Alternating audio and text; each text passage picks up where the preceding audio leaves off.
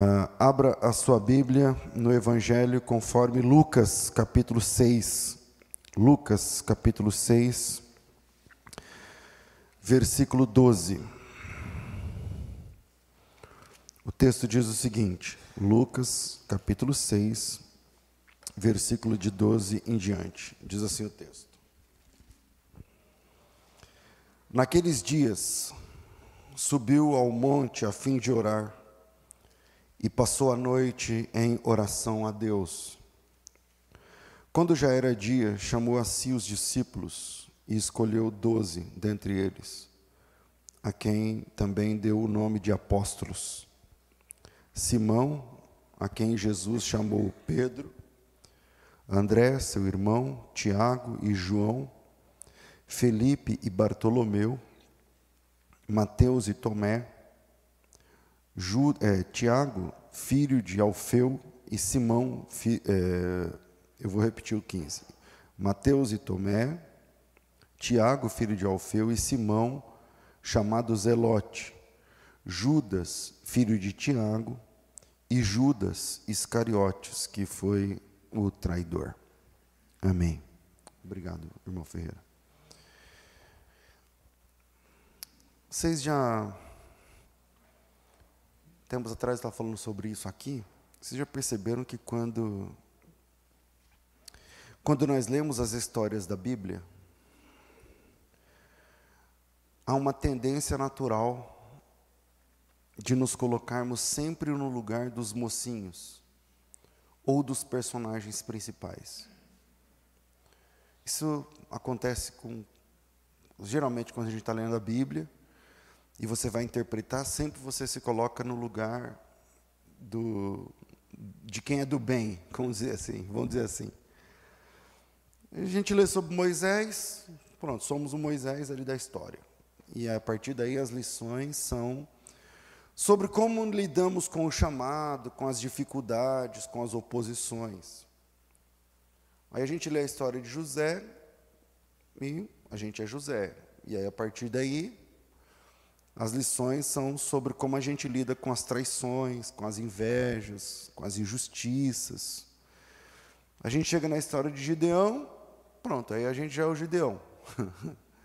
a gente é o Gideão.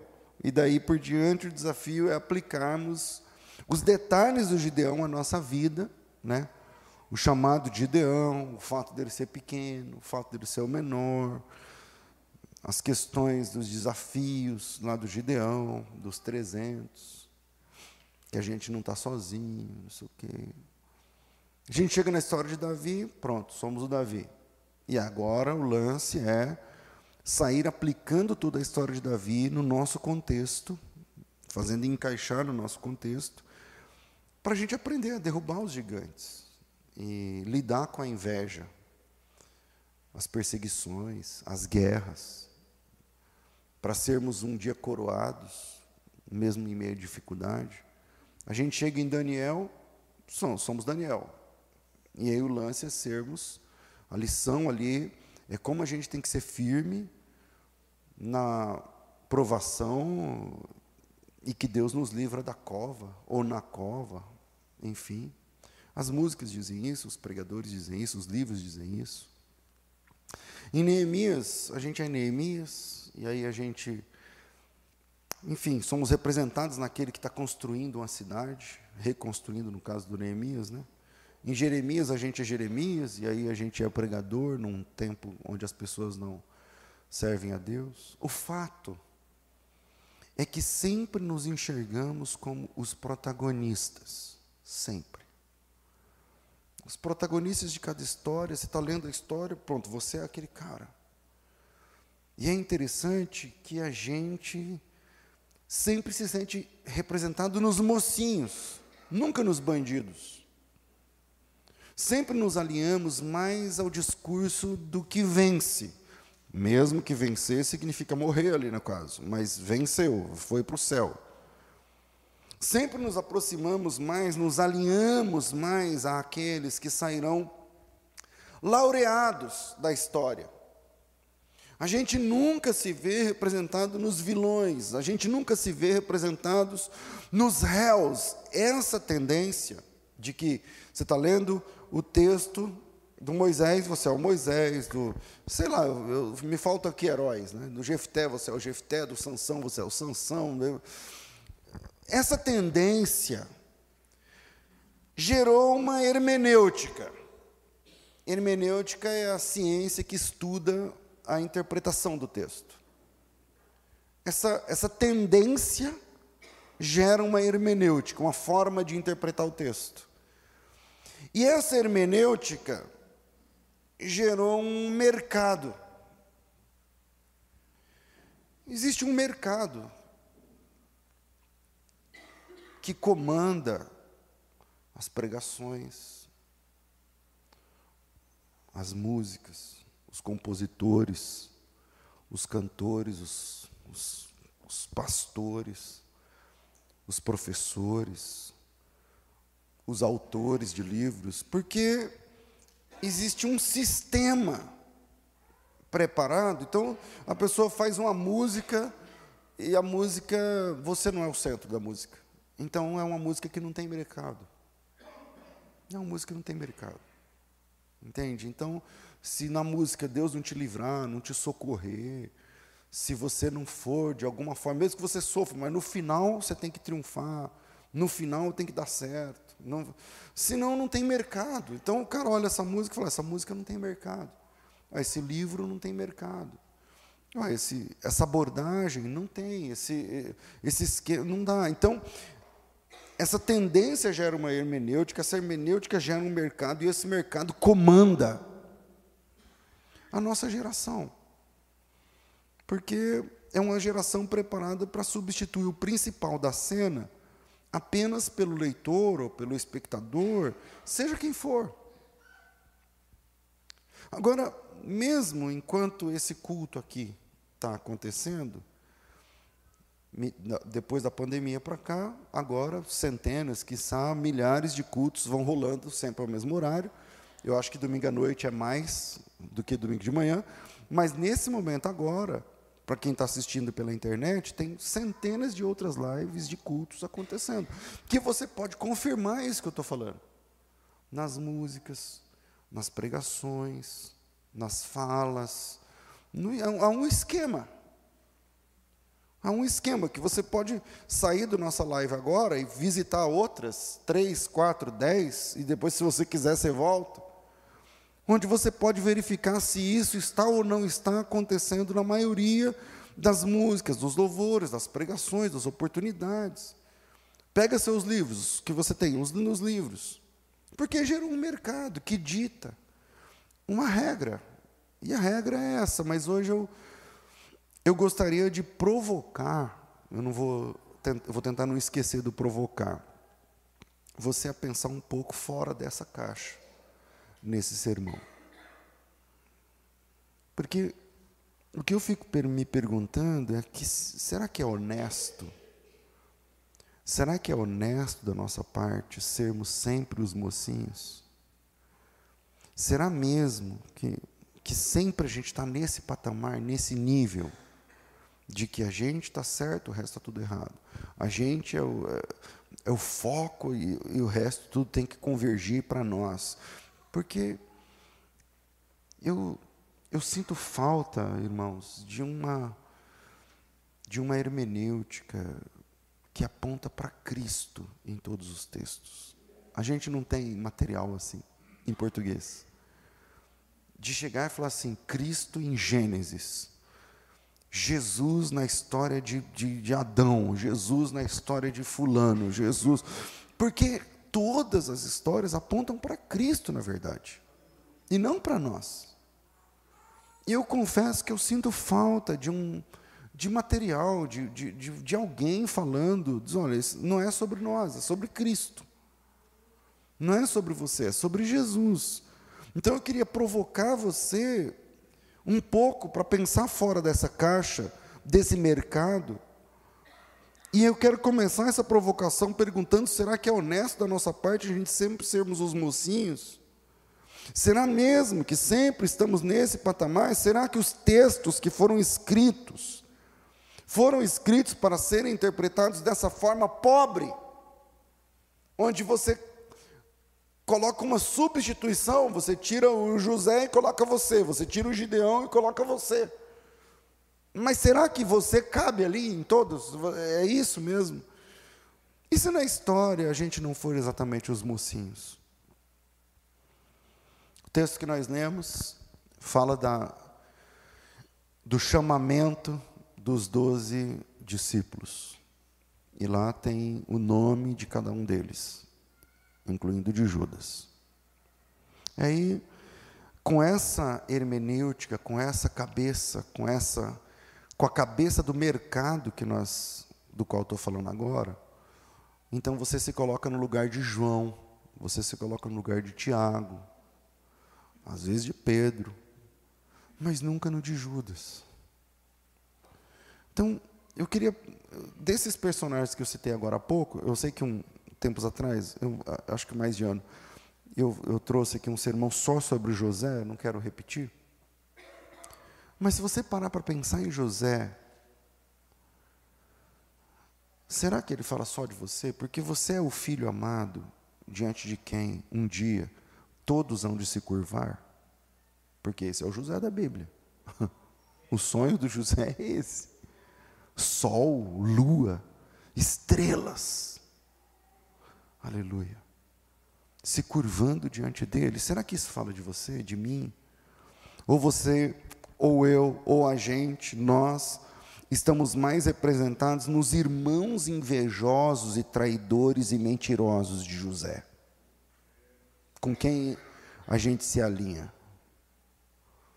Porque José é amado pelo pai, o principal filho, odiado pelos irmãos, que sonhava que um dia todos se curvariam diante dele, está falando de quem? Que é castigado pelos irmãos sem motivo algum, que é vendido pelos próprios irmãos em troca de moedas. Está falando da gente? Está apontando para outro. Que é acusado e preso injustamente e aceita a pena sem nunca ter reclamado. Está falando de mim, está falando de você, aceita a pena sem nunca reclamar. José é aquele que se torna governador e se assenta ao lado do, do grande rei de todo o império. Que, ao sentar-se ao lado do rei, recebe um novo nome, que na língua egípcia significa o salvador do mundo. Está falando de mim. Será que quando eu aponto para José e, e, e, tento me colocar na história, não estaria eu roubando a cena do verdadeiro sensus plenor do texto? Aquele que se assenta à direita do império e que prefere usar esse novo poder para perdoar seus irmãos e salvá-los, está falando de Cristo, não está falando de mim aquele que é o verdadeiro responsável pela provisão de todos, aquele que é o verdadeiro responsável por todos estarem de pé. Esse é o José da Bíblia. E ele está apontando para mim, ele está apontando para Cristo e não para mim.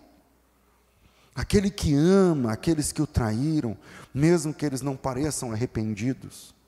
Aquele que chora ao ver os seus irmãos que o traíram, e ele os abraça e diz que foi um plano maior e perfeito de Deus que o fez passar por tudo que ele tinha passado.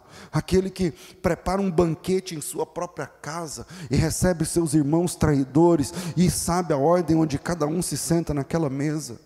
Aquele que, que sabe que seu sofrimento foi necessário para garantir a existência de todos os seus irmãos. Então veja bem: se você se coloca no lugar de José, toda essa construção perde o brilho na hora. Tudo isso que eu estou falando, você fica falando, é verdade, caramba, é verdade, isso é verdade, isso aí é, tá, é de Jesus, está falando de Jesus. Tá, mas quando você. Então você é o José, então, querido, não lute pelo seu sonho, quem não sei o que lá pelo seu sonho. Não, ele está falando de Cristo. Ele está apontando para Cristo. É a história de um pecador chamado José. É uma miniatura, mas que está apontando para algo muito maior. Um grande irmão que vai surgir lá na frente, que também será traído, que também será vendido, que também aceitará a, a, a, sofrer, que também aceitará a traição, que também aceitará a pena, que também se assentará à destra do Todo-Poderoso, que vai, e por causa dele todos nós ficaremos de pé. Pronto. Está falando de Cristo. Ou quando a gente olha a história de Moisés, pensa bem, não pensa bem. Você acha que é de, da gente? Porque você representa o homem mais manso da terra? Porque o Moisés é dito na Bíblia como o homem mais manso da terra. Isso tem a ver com você, irmão? Ou você é melhor representado nos caras que só reclamam? o tempo todo. E aí, como é que vai? E a água para nós? Eu não sei o que. E que, ou você é melhor representado no pessoal que não tem fé? Porque Moisés representa o libertador. Aquele que, sendo príncipe, aceitou batalhar pela libertação dos seus irmãos. Está falando de quem? Aquele que deixa o palácio e depois de um tempo de 40 no deserto, aceita ser chamado para enfrentar a fúria do inimigo que escravizava os seus irmãos. Está falando de quem? Quem é que passa 40 no deserto? E quem é que se levanta desse tempo de 40 e vai enfrentar o, o opressor? Aquele que falava com Deus cara a cara. Aquele que opera sinais entre os incrédulos. Aquele que em Êxodo 4,16 é chamado de representante de Deus para falar com as pessoas. Não sei se você sabe dessa história, Deus, ele chama Moisés e fala assim: Você vai ser Deus para o seu irmão e o seu irmão vai ser boca para as outras pessoas. Está falando de mim? Está falando da gente? O que, que Deus quer mostrar quando Ele mostra textos assim? Ou quando a gente lê Neemias? Está vendo como falta uma, alguma coisa para a gente falar assim, não, qual é a hermenêutica de Cristo nesse negócio, na Bíblia? Quando a gente fala de Neemias, na maior parte do tempo, você está na pele de Neemias ou dos caras que viviam reclamando e até atrapalhando a construção, a obra. Porque Neemias é o cara que é chamado do reino mais poderoso do mundo. Ele é tirado para restaurar uma Jerusalém em ruínas. Está apontando para quem? De novo. E a gente pode fazer isso aqui o dia todo. Eu não sou o Capitão América, mas eu posso fazer isso o tempo todo. É o tempo todo que ele fala, sei lá. Dá para fazer isso aqui o tempo todo com cada personagem bíblico. Não é porque eu sou inteligente ou bom, não, é porque está na cara na Bíblia. O Neemias é aquele que, mesmo ocupado e, e fazendo coisas importantes no império mais importante, ainda tem de lidar com opositores que só pensam em posições e reconhecimentos humanos. Está falando de quê? Aquele que chora ao ouvir da situação dos seus irmãos e resolve se doar para mudar a história e o futuro de todos aquele que restaura o que foi quebrado e não aceita salário por isso, é de graça. Ou a gente pode, vamos ficar trocando da vontade. É, isso aqui é a introdução, são vários pontos. Mas, se a gente entra na história de Davi, por exemplo, aí a gente se coloca no lugar de Davi, mas é honesto? Você é um homem segundo o coração de Deus mesmo? Ou está mais representado num Saul com inveja e com ódio. Será que todo ninguém aqui tem inveja? Ninguém aqui sente ódio? Porque Davi é aquele que foi ungido, ainda jovem, para assumir um reino que não teria fim. Está apontando para quem? Aquele cujas palavras se tornaram âncoras para almas cansadas. Que é isso que os salmos fazem, e é isso que Jesus faz. Davi é aquele que, sendo guerreiro, tem um coração capaz de amar a Deus sobre todas as coisas. Então, se a gente ficar trocando de personagem, vamos, faça isso. Escolha um personagem e veja que ele está apontando para Cristo. E para de se colocar como protagonista, porque no texto, sei lá, de Gideão, Você é um Gideão ou se identifica mais com o povo de Israel que, afastado de Deus, sofre a mão dos inimigos? Você acha mesmo que Daniel é sobre mim, é sobre nós, sobre você? Ou você está mais alinhado ao povo que, por ser rebelde contra Deus, estava cativo? Ah, pastor, é muito forte. Ah, então quantas pessoas foram lançadas na cova do leão com Daniel? Quantas? Ninguém. Só ele. Ninguém. Por quê? Porque ele está apontando para outra coisa. Ao ler Daniel, você se vê representado nele, Daniel, que não importa o problema, é para ir para a cadeia, eu vou. Ou você se alinha mais àqueles que se prostram diante de toda e qualquer ideia vinda de políticos da geração. Porque é aquilo que acontece com Daniel. Os políticos tomam uma decisão, e agora todo mundo tem que se dobrar diante disso, porque quando tocar a corneta, quando não sei o que lá e tal. Aí eu estou falando dos, dos meninos da fornalha. Mas é uma ideia de políticos. E aí? A gente está mais alinhado a um Daniel que segue inamovível diante das implicações que o levarão à cadeia, ou a gente aplaude os políticos porque tem isso, isso, aquilo, as cores da nossa fé. Aqui a gente está alinhado.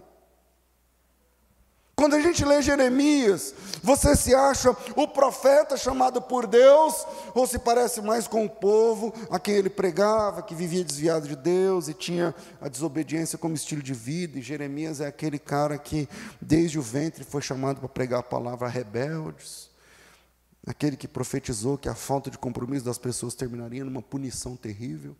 Então ele está falando, está apontando para Cristo. Então veja que, se você apenas se colocar no lugar do protagonista, primeiro você pode estragar tudo, ou pelo menos você pode comprometer o verdadeiro sentido da narrativa bíblica. Pastor, mas o senhor não, também não usa? Tá, eu uso também, todos nós usamos, mas a gente tem que saber que, em primeiro plano, está apontando para Cristo. Em primeiro nível, está apontando para Cristo. Cristo é o, é o sentido da hermenêutica das Escrituras.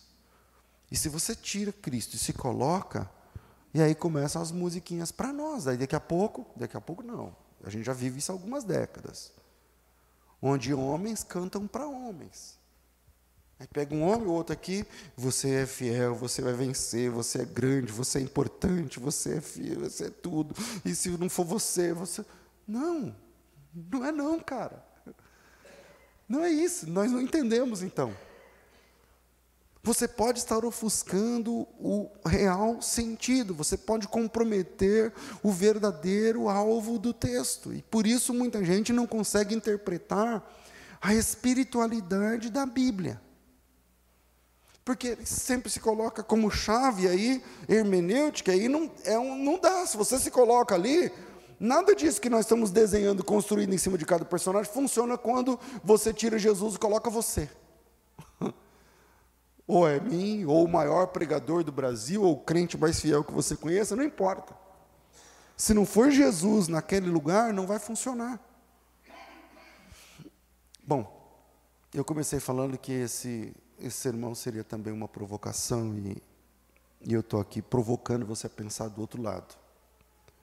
E para te ajudar nisso, eu vou pegar desse texto que nós lemos, Lucas, capítulo 6, versículos de 12 a 16.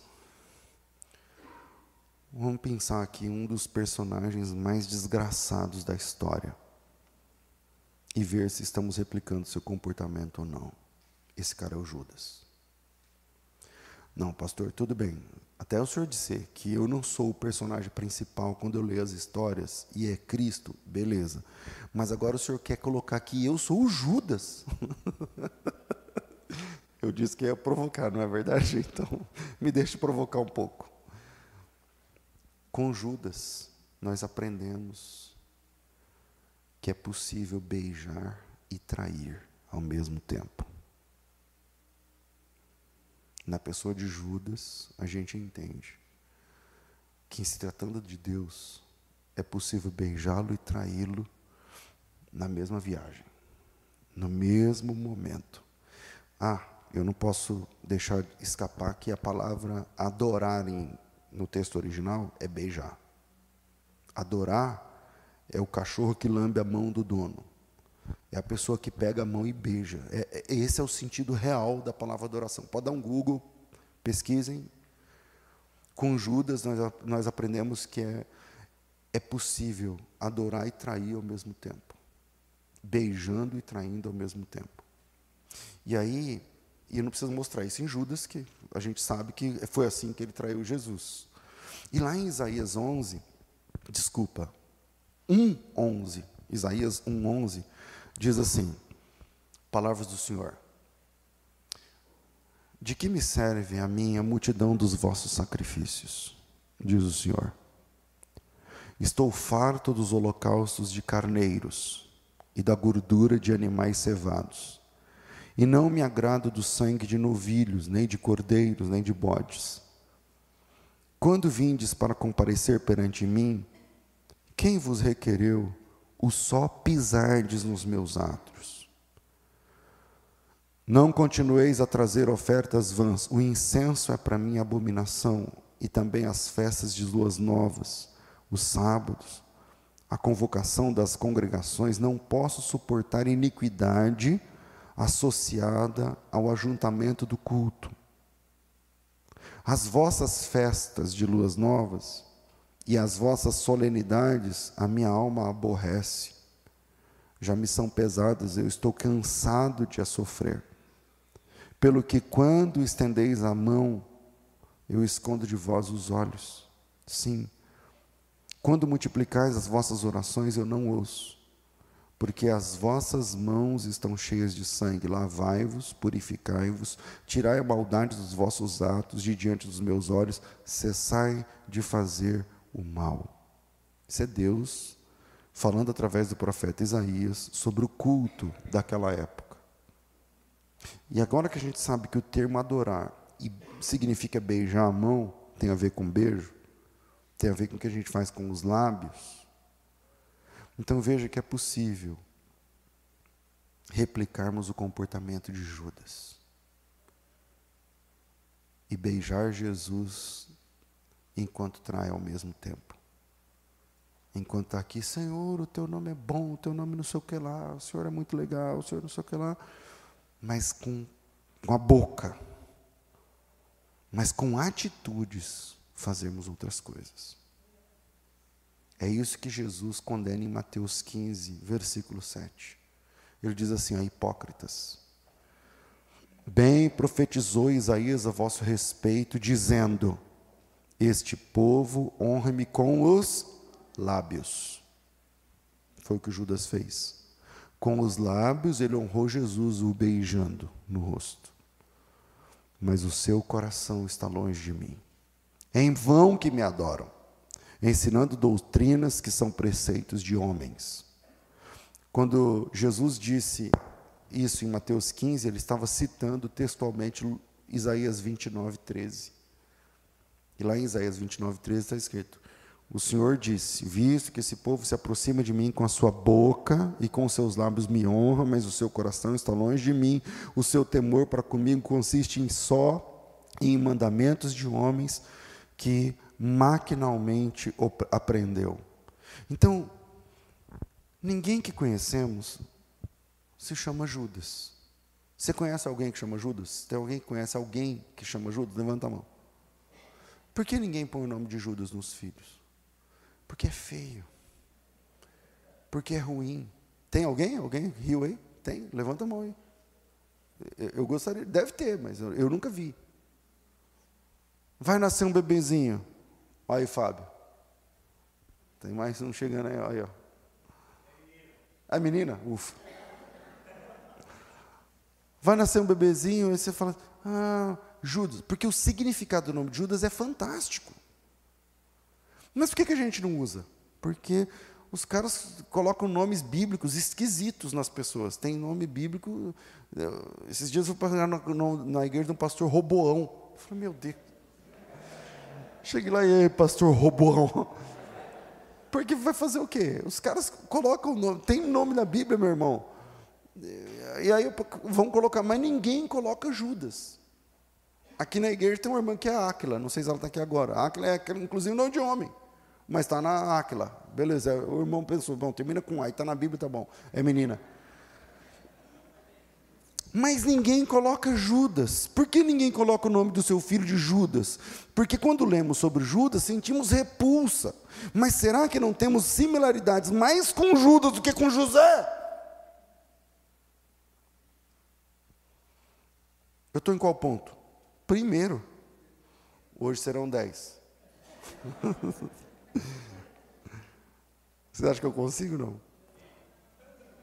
Então, primeiro, é possível beijar e trair ao mesmo tempo? Com Judas a gente aprende que sim. E talvez com a nossa vida também. Deus está falando aí, irmãos. Segundo, o que, que a gente está fazendo com a bolsa que recebemos? Porque Judas é o cara que recebeu uma bolsa. Que, coloca em João 12. João 12, 5 e 6. Lá está dizendo o seguinte: ó, eu vou aqui. João 12, 5. É o, o momento que a, a mulher quebra o vaso de alabastro e oferece lá o unguento, não sei o quê, e o, o pessoal, o Judas fala que aquilo valia 300 denários e tudo mais. Versículo 5 diz assim, ó. Por que não se. Isso é a palavra do Judas. Ó, vou ler o versículo 4. Mas um dos discípulos, Judas Iscariotes, que o traíra, disse: Por que não se vendeu esse perfume por 300 denários e não se deu aos pobres? Será que a gente nunca falou isso? Em outro contexto? Por que, que a gente vai investir nesse projeto da igreja, sendo que a gente pode fazer isso, isso e aquilo? Será que a gente não é como Judas? Segue, versículo 6. Ele disse isso não pelo cuidado que tivesse com os pobres, mas porque era porque era ladrão. Judas é ladrão. E tendo a bolsa, tirava o que nela se lançava. Segundo, o que estamos fazendo com a bolsa que recebemos? Porque, vamos lá, Judas era tesoureiro do ministério de Jesus. E o tesoureiro ele é dono do dinheiro? Não. Ele apenas faz a gestão do dinheiro. E em João, a gente está em João 12, mas em João 13, versículo 28 em diante, fica claro que Judas tinha uma posição de administrador dos recursos do ministério de Jesus. Na outra página, veja João 13, 28. Diz assim: ó, Nenhum, porém, dos que estavam à mesa percebeu a que fim lhe dissera isto. Como Judas era quem tinha a bolsa da grana, do dinheiro, pensaram alguns que Jesus lhe dissera: compra o que precisamos para a festa ou que lhe ordenaram que desse alguma coisa aos pobres. Cara, sublinha isso aí. E tendo recebido o bocado molhado, saiu, não sei o quê. Agora veja. Vejam que Jesus, se Jesus quisesse comprar alguma coisa, ele falaria com quem? Com Judas. É isso que eu quero mostrar para vocês nesse texto. Ele não chamava o Pedro, o Tiago, o negócio do Alfeu lá, não. Ele chamava o Judas. Estou precisando comprar tal coisa está com Judas. O que eu tenho está com Judas. Eu dei para o Judas que guarda o que eu tenho. O texto diz que, porque assim, lá na hora da mesa, da ceia, esse texto de, de João 12, 13, Jesus fala para o Judas assim: o que tiver de fazer, faz logo. Ele está falando da traição. O Judas levanta e sai. Aí o, versículo 28 diz que os discípulos ficaram pensando que Jesus tinha dito para o Judas comprar alguma coisa, ou dar esmolas para os pobres. E isso acende uma lâmpada para mim, que é a seguinte: se Jesus quisesse comprar alguma coisa, ele falaria diretamente com Judas. Se Jesus quisesse ajudar os pobres, com quem ele falava? Com Judas, é o que o texto está dizendo. Os discípulos entenderam que Jesus estava pedindo ao Judas que desse esmolas aos pobres. Não era isso que estava acontecendo, mas na cabeça dos discípulos, quando Jesus fala, o que tiver de fazer, faz logo.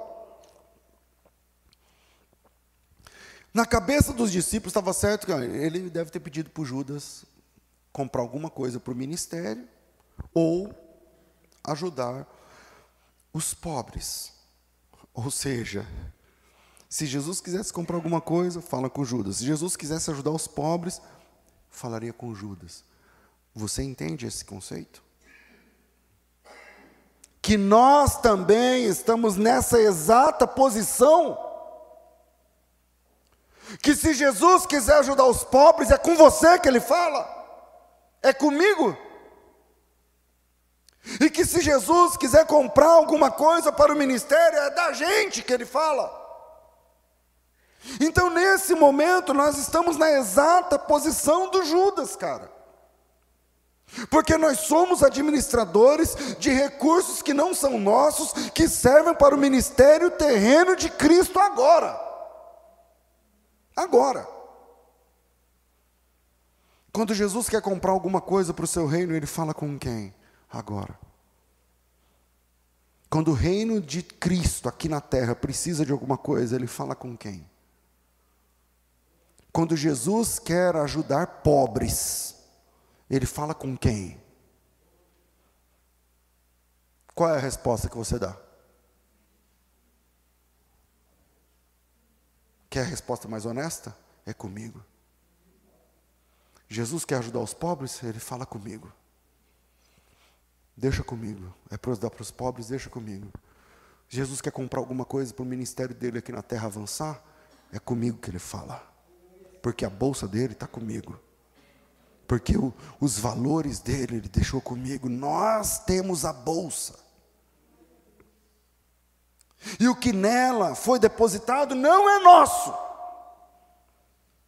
Você tem a bolsa e o que nela está pertence a Jesus. E você só Pegou a ideia, né?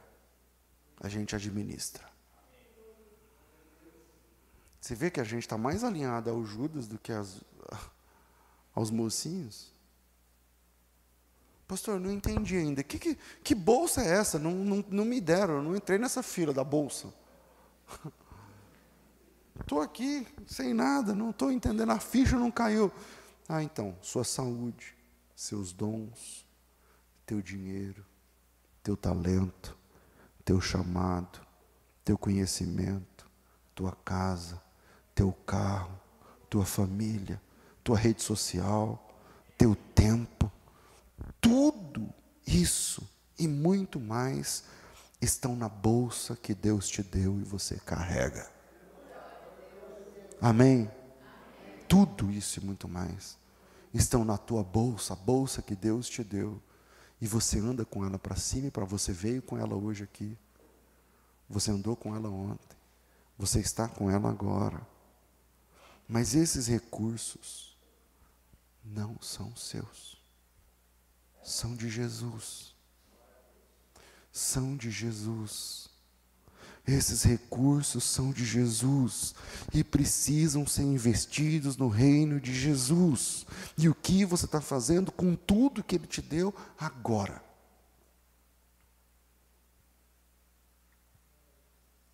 Terceiro, coincidência entre nós e Judas. Judas tinha status de discípulo, mas tinha uma vida secreta por trás. Em Mateus 26, 14, Diz assim: Então, um dos doze, chamado Judas Iscariotes, indo ter com os principais sacerdotes, propôs: Que me quereis dar e eu vou-lhe entregarei? E pagaram-lhe trinta moedas de prata. E desse momento em diante buscava ele uma boa ocasião para o entregar. Judas tinha status de discípulo, de apóstolo. Quando se fala discípulo, conta os doze, o Judas está lá. Só que ele tem uma vida secreta. Em secreto, o Judas quer entregar Jesus. O Judas está traindo Jesus secretamente. Eu, esse é o número 3. Quando eu falei que era 10, era verdade, beleza? Então vamos acelerar. 4. Judas trocou Jesus por dinheiro. Isso não fala com a gente? Será que isso não fala nada para a gente? Será que isso não fala nada da gente, de mim, de você, de nós? Que trocamos os encontros com Cristo, o servir a Cristo, o obedecer a Cristo, por 200, 300, 500, 600, mil, 1.500 reais? É Judas que faz isso. É Judas que faz isso. O conceito sabático na Bíblia é fantástico. Que ele diz para mim que tem uma hora que eu tenho que parar de correr atrás do dinheiro e me voltar para Deus um tempo. E servir a Deus e não ganhar nada, e não receber nada, e não cobrar nada, e não mexer com dinheiro nesse dia, não. Nesse dia eu estou para Deus. O conceito sabático é uma pausa. É um, é, é, a moral do sábado é o seguinte: você não pode exigir o tempo todo das, dos seus funcionários, você não pode exigir o tempo todo de você, você não pode correr atrás de dinheiro todo o tempo, o tempo todo, o tempo inteiro. Tem hora que você precisa parar, e nessa parada você tem que contemplar a Deus, a face de Deus, cultuar, congregar, oferecer, levar, e não pensar só em cifrão. E Judas é o cara que troca Jesus por dinheiro. E será que não é o que a gente faz de vez em quando? Ou para outros de vez em sempre? Cinco, Judas queria entregar Jesus sem tumulto. Que é o que a gente faz quando a gente está fora da presença de Deus, e aí você traz Jesus, mas ninguém tem, pode saber mas ninguém precisa ficar sabendo. Lá na rede social é uma coisa, lá no casamento é uma coisa, lá na igreja é uma coisa, mas na vida secreta é outra coisa. Sexto, Judas era uma pessoa a quem Satanás tinha acesso.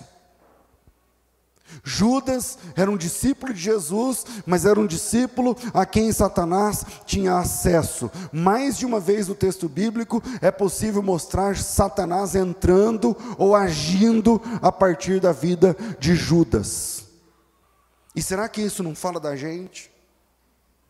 Que a gente é crente no domingo, mas no trânsito é o Satanás mas que a gente é crente aqui na igreja, é obreiro, tem nome de obreiro, tem graduação de, de obreira, de líder, mas quando o filho quebra um prato dentro de casa, aparece ah, o pi, senão não, senão não tem como traduzir. Será que você está aqui, é uma bênção aqui, mas é boca suja, e Deus, Deus fala através de você aqui, mas é o Satanás que usa a sua boca lá fora? Porque Judas é o cara a quem Satanás tinha acesso. Lucas 22, versículo 3, vamos lá. Lucas capítulo 22, versículo de número 3, diz assim o texto. É, então, Satanás entrou em Judas.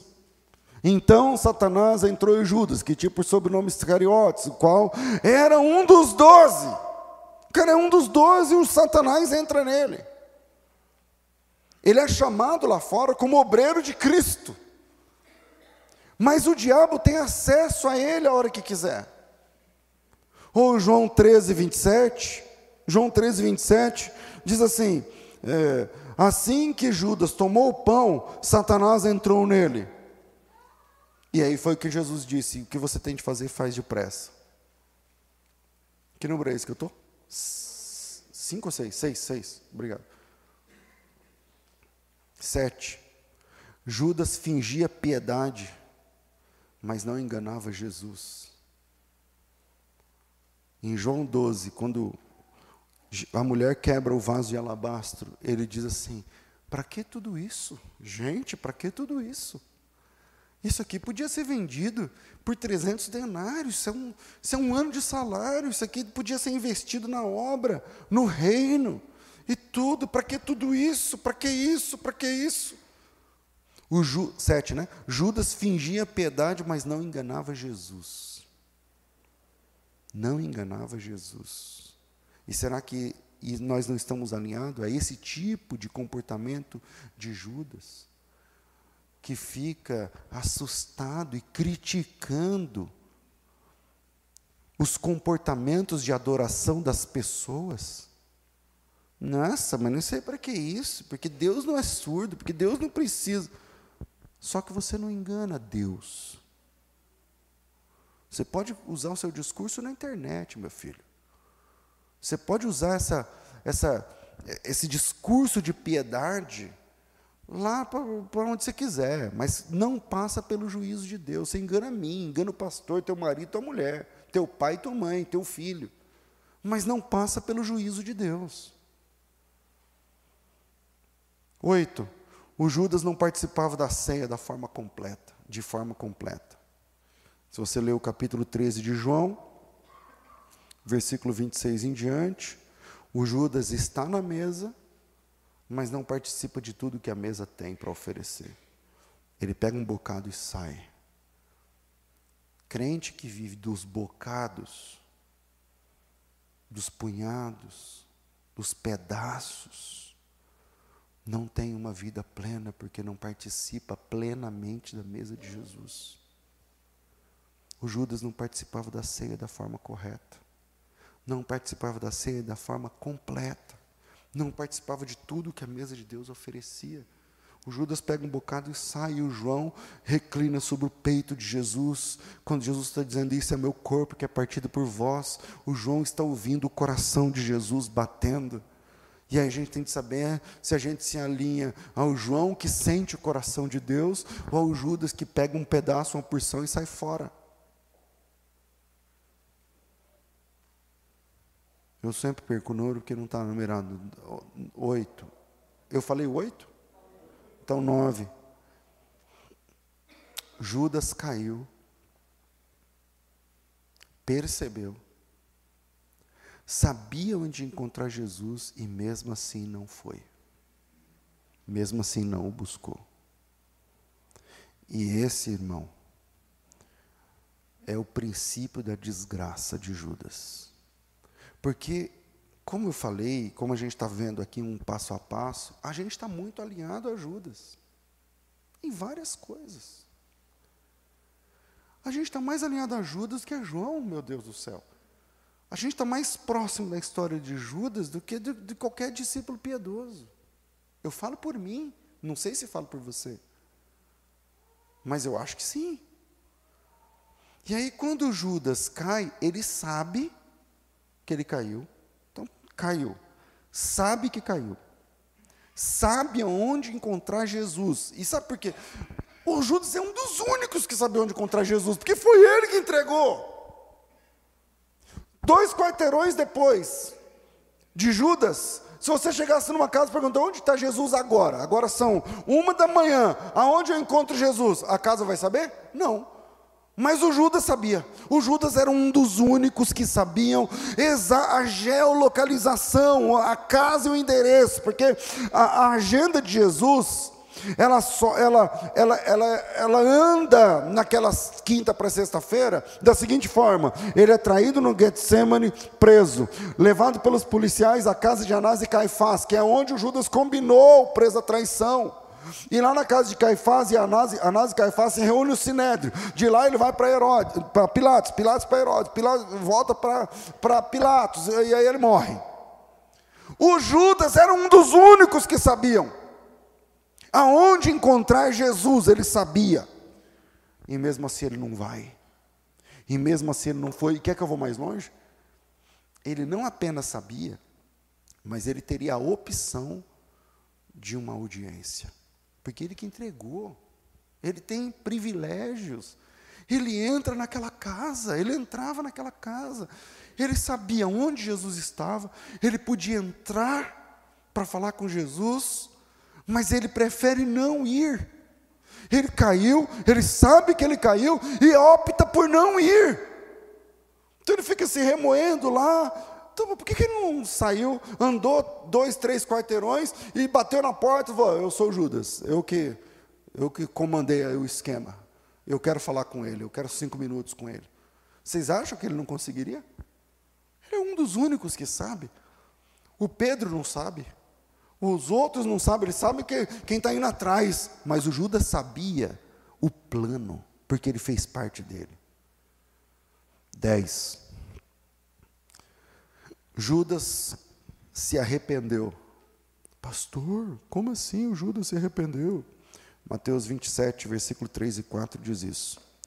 Judas se arrependeu. Eu sei que eu tenho que fazer uma pausa no sermão para falar uma coisa aqui de, de tradução. Eu sei que nas Bíblias em português, às vezes, vai aparecer que Judas estava cheio de remorso. Deixa eu achar o texto. Mateus 27, 3 diz assim: ó, Então Judas, que o traiu, vendo que Jesus fora condenado, trouxe. Aí vai, pode ser cheio de remorso. Aí nessa versão está como? Arrependido. Quem que está com a versão cheia de remorso aí? Fala para mim. Aí, lê, lê, lê aí. Ninguém para ler? Terrível remorso. Olha só. Esse versículo é o 3. Então, a palavra remorso aí do grego é a palavra metamelomai. É uma forma da é, metamorfose, do arrependimento, da metanoia. É uma, é uma forma do grego da metanoia. Ou seja, ele está arrependido, só que o que você faz depois, o que você faz com esse arrependimento, é que é a questão. E o que, que o Judas fez? Então, esse é o número 10. O Judas se arrependeu, mas buscou as pessoas erradas, buscou as pessoas que odiavam Jesus. É, o capítulo 27, que é esse texto que aparece arrependido, no versículo 3, Pastor, mas dá para falar, como assim? O senhor falou do grego, tal, será que dá para confiar nessa história e tudo mais? Bom, essa palavra é a mesma palavra que aparece é, para outras pessoas que que está falando sobre arrependimento, tá certo? Sobre se arrepender ou não se arrepender e tal. Não me falta tempo aqui, mas aparece lá em Hebreus, aparece em Coríntios, aparece em Romanos. É, é arrependimento. Ok. Agora, o que, que ele faz com esse arrependimento? E a gente vai encerrar, né, por causa do nosso horário.